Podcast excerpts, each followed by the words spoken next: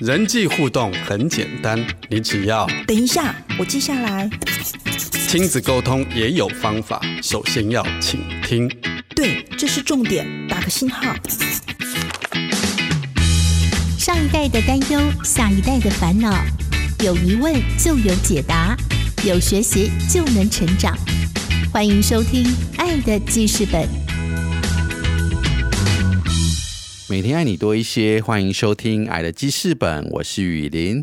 你今天要在《爱的记事本》当中写下什么样子爱的只字片语呢？不晓得听众朋友你在家里面，你们家的家事都是怎么安排跟分配的呢？当然，我们每一个人都很希望我们能够在家里，好像在住饭店一样，哇，什么地方都有人帮我们服务的好好的，清洁的好好的。但毕竟大多人的家里其实是没有请佣人的吧，所以呢，家事还是需要家里面的人大家好好的来商量、来分工。要知道，家事分配不公平跟安排的不好，也是会影响到家里面的关系跟氛围哦。怎么让家事有一个很好的安排？今天我们的来宾罗凤玲老师，他就要透过他在辅导工作许多年经验中所看到的。以及他自己自身所体会到的，要来和大家分享。不要看电视，不要玩手机，妈妈说的话，你有在听吗？今日 memo 亲子沟通。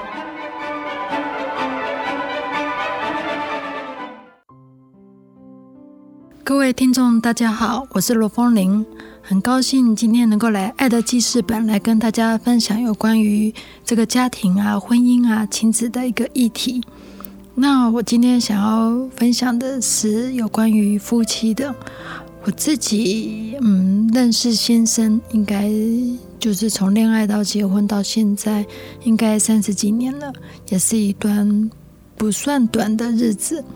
那我今天想要特别分享的是家务这件事情，因为正好就是前几天发生在家里的事情，那我也把它就是做了一个呃反思，也把它想了一段一个比较比较具体的内容，所以我想今天来跟大家分享一下。然后我今天下的标题就直接是这样子：因为我爱你，我不想让自己讨厌你，所以请你去洗碗。哈 因为这段话就是我前几天说的，我就前几天就是看着那个碗朝上的碗，那，因为我大概过一呃，就是那个时间点是我在啊，可能就是晚上，然后我隔天早上会做早餐。那如果那天没有洗碗，就前天碗朝没有没有洗好，那前隔一天的早上，我可能就得面临又要洗碗又要做早餐的情形，这样子。所以，总之来说，家里现在希望的工作呢，尤其是晚餐的部分，就会是我先生的工作这样子。好，就是晚上的部分，他，然后那个时候呢，应该是已经是晚上了，然后我就看着先生在他电脑房里面，应该是在享受他的呃娱乐这样子，就是他其实那时候并没有在忙，也没有什么其他的哎重要紧要的事情在做。那简单来说，他就是这个。还没有做好家事，那我看了其实是会觉得有点急，呃，就是我会觉得他应该要做完家事，不然我明隔天就有一点点忙了，所以我就跑去跟我先生说，我我原本是有点想要自己洗，不过反正我就是跑去跟我先生说，因为我爱你，我不想让自己讨厌你，所以请你去洗碗。然后 先生听完之后就笑一笑，就跑去洗碗了。那我特别想要说的是，其实。夫妻组成一个家庭之后呢，一起生活，一起面对柴米油盐酱醋茶的各种的一个现实的议题。其中最大的一个部分，其实应该是家事。为什么呢？我举个例子来说，根据医学的标准，我们平均每一个人哦，平均掉头发是五十到七十根。其实每天哦，这个也就是说。我们只要待在家里，只要走的地方，只要活着，我们就会制造垃圾，掉掉头发，当然毛发当然也是垃圾。那在这样情况下，就加上我们又又又不是只有只有待着，我们还需要为着自己的需要，譬如说肚子饿啊、厕所等等的，我们就会制造很多的垃圾，譬如说脏的碗盘、只剩下的骨头、果皮、穿过的脏衣服。那当然衍生出来就是要煮饭、要扫地、要拖地、要洗厕所、要晒衣服、要洗衣服、要收衣服、倒垃圾，林林总总。应该数十项一定跑不掉。如果全部把这些列出来的话，那因为人就是活着，就待在家里，所以就一定会有家事。那这个家事呢，也一定要有人来做。那当然，我们都知道，最好不要是自己。如果能够像每天住家里，都像住饭店一样，就是只只是使用，然后只是玩乐，只是享用。然后呢，就会有专门的饭店人员帮忙清理。那这样子帮忙善后，那不是很棒吗？问题是呢，现实生活中呢，家里就不是饭店，所以大部分的家事我们还是得自己做，除非说家里有佣人。然后，但是一般来说，一般家庭是不会有佣人这样子，就是家事还是得自己做。所以呢，这个时候如果是这个样子，啊，像个内务总理。通常是妻子，当然有时候不是妻子，就通常就是太太的角色。她很清楚知道家事的林林总总，啊，什么收衣服、晒衣服、倒垃圾等等的。那如果对先生就是有叫有动，有时候叫来不动，然后甚至就会怪罪说：“这不是大家的家吗？那怎么不主动？”然后可能觉得叫了又很麻烦，那干脆就自己来。好，就是我懒得叫他，那我干脆自己做。这种事情，我觉得偶尔一次还可以，两次还可以。但是如果多洗几次，譬如说以我刚刚的例子来说，我知道这个是先生的工作，如果我帮他做了，偶偶偶尔一次，我觉得是 OK 的。但是多做几次，我的手一边做，但是我的心中怨怼就会产生了。为什么呢？因为夫妻在家务分工上，真的就会很像公司，就是他需要讲求的是分工与公平。这个为什么我会讲的这么的直接呢？因为以家务来说，它真的是无关爱情，因为。它是日复一日，然后十几样、二十几样，甚至有了孩子之后，什么洗洗奶瓶啊、哄孩子睡觉啊、带孩子玩啊、陪孩子阅读啊，就是它可能真的是三四十样的一个家事。那日复一日，然后年复一年，这样子经年累月，你很难用爱去包容这一切，因为我们的身体都是肉做的，又不是铁打的，每个人都是会累的。那每个人都一样要制造垃圾，制造这些家事，然后，然后却交由某个人去承担。我想这不是用爱包容，因为他一定会产生很多的怨怼，因为身心疲惫。所以，真的以家事来说，因为爱，所以更需要去理清这件事情。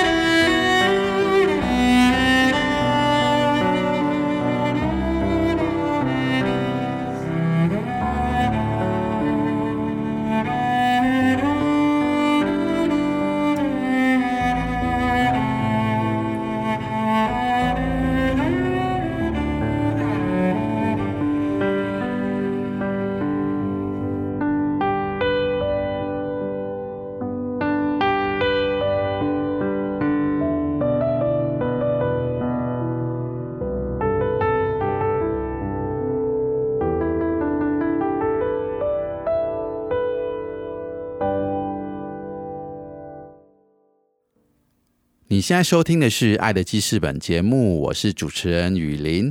我们今天邀请到的是在辅导工作有多年丰富经验的罗凤玲老师。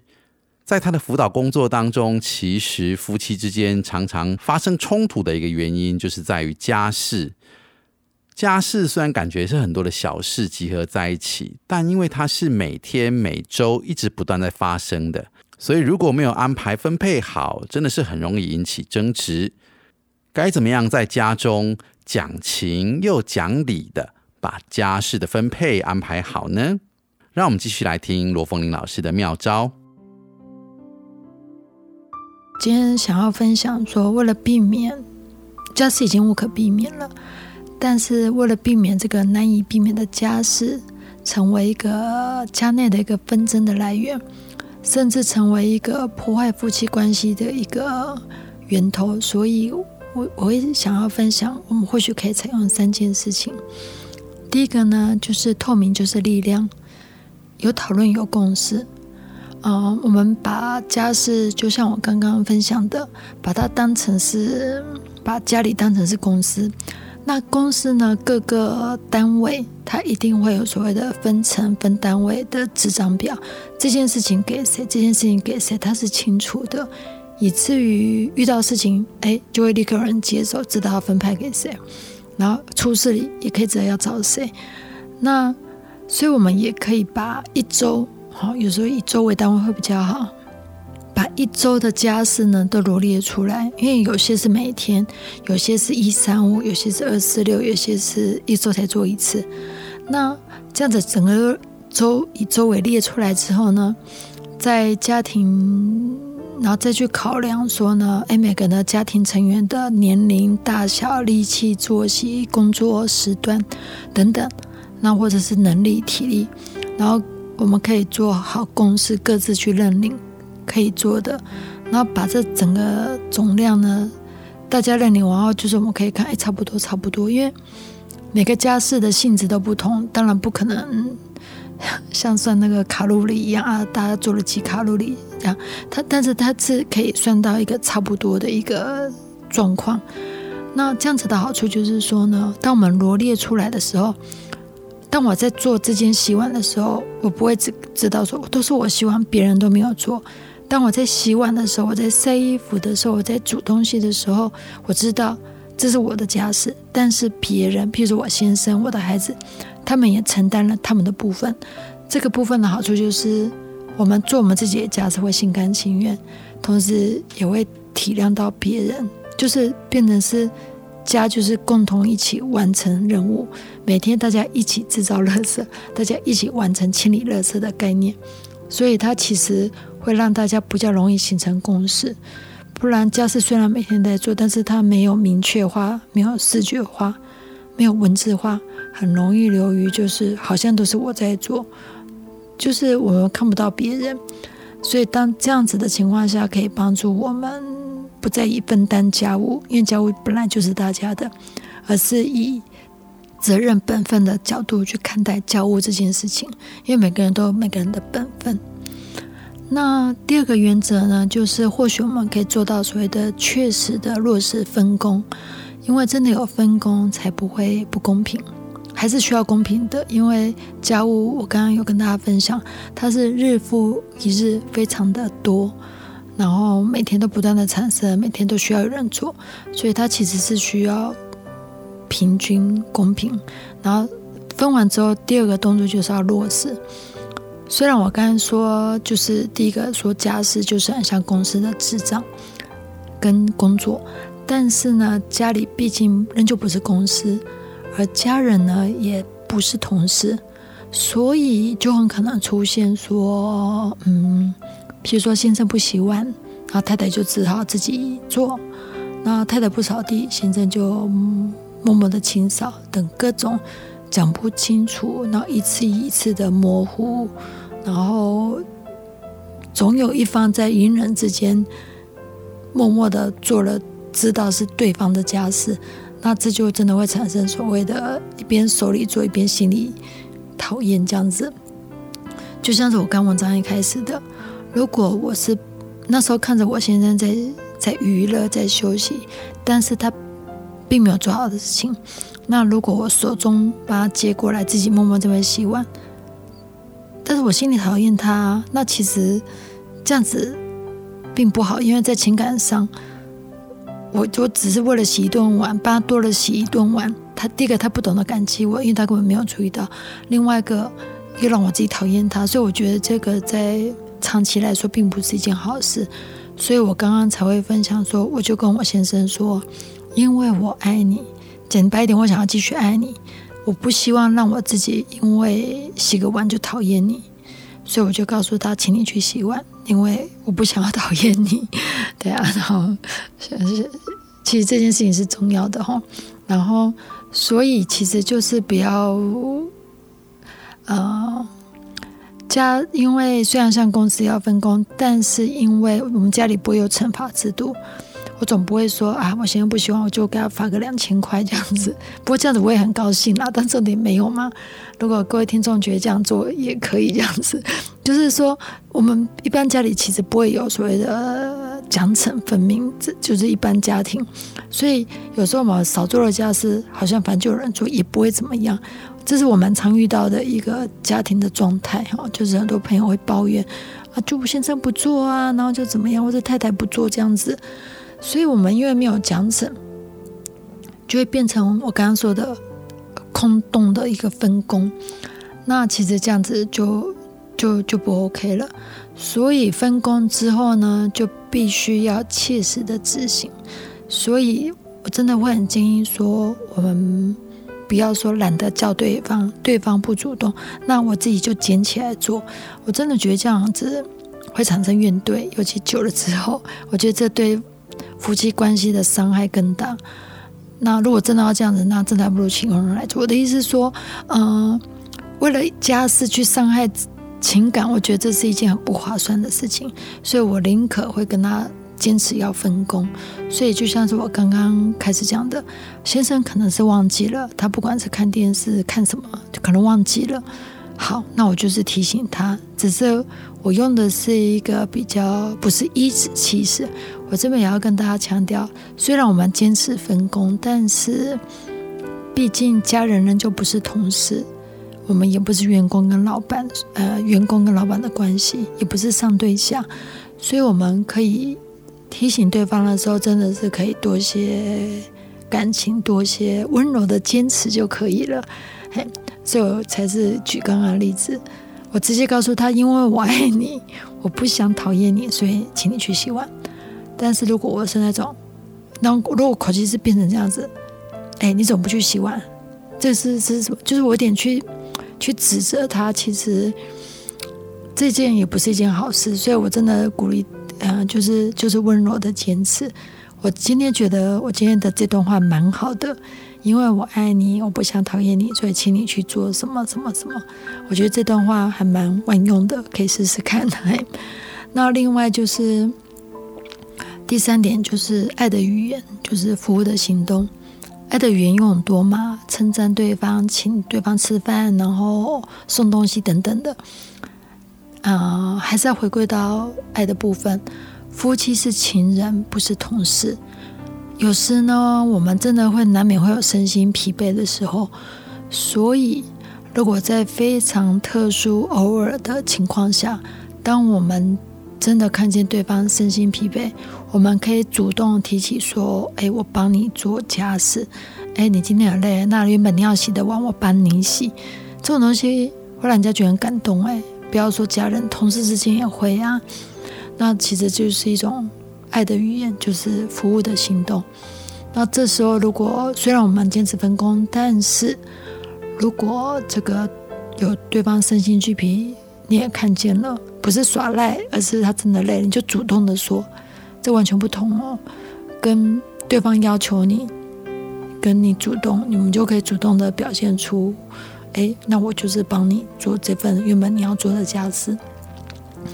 我觉得就是回归到我们要能够透明、有讨论、有共识，好罗列出啊这个家事的林林总总，让大家知道家事真的很多，不是任何一个人可以独自承受的。然后再来就是确实的落实分工，哦，不要自己捡起来做，就是分工提醒对方要做，这是他的本分。但是我们口气要温和，那就是温柔的坚持。那另外就是爱的语言，就是偶尔，呃，大家都没有人喜欢做家事，这是一定的啦。但是大家都得做。但是偶尔对方有特殊情况，真的很疲劳、很累的时候，我们就主动帮他做。好，这偶一为之当然是是可以的，因为这就是我们是情人，不是不是同事嘛。哈，好，家呢真的是一个讲情又讲理的地方。如果全部就只有讲情呢？不讲理，那一定会有人以爱之名滥用，或者是难过，哈。但是如果只有礼没有情，那两人相处也会显得真的非常的冷淡啊，好像就是公事跟公办。然后再怎么说，有家的地方才会有家事，所以好好处理。我想家事也是可以成为一个传达一个爱的一个管道。那我今天的分享就到此啊，那我们下次见喽。谢谢凤玲老师的分享。我想家事如果真的能够很好的来分配，不仅仅能够不影响关系，还能够让家人是更有凝聚力的，并且可以让整个家庭有一个很舒服、很好的环境，让大家可以享受在其中。希望今天的分享对您有所帮助，也邀请您在脸书搜寻“幸福生命教育协会”，加入我们的粉丝页。还有，不要忘记在 Podcast 上面订阅我们的频道，一样是搜寻“幸福生命教育协会”，或是直接搜寻我们的节目名称“爱的记事本”，把它分享给你身边所爱的人，让更多人可以在他们爱的记事本上面写下爱的只字片语。感谢您今天的收听，祝福您有个美好的一天。我是雨林，我们下次见。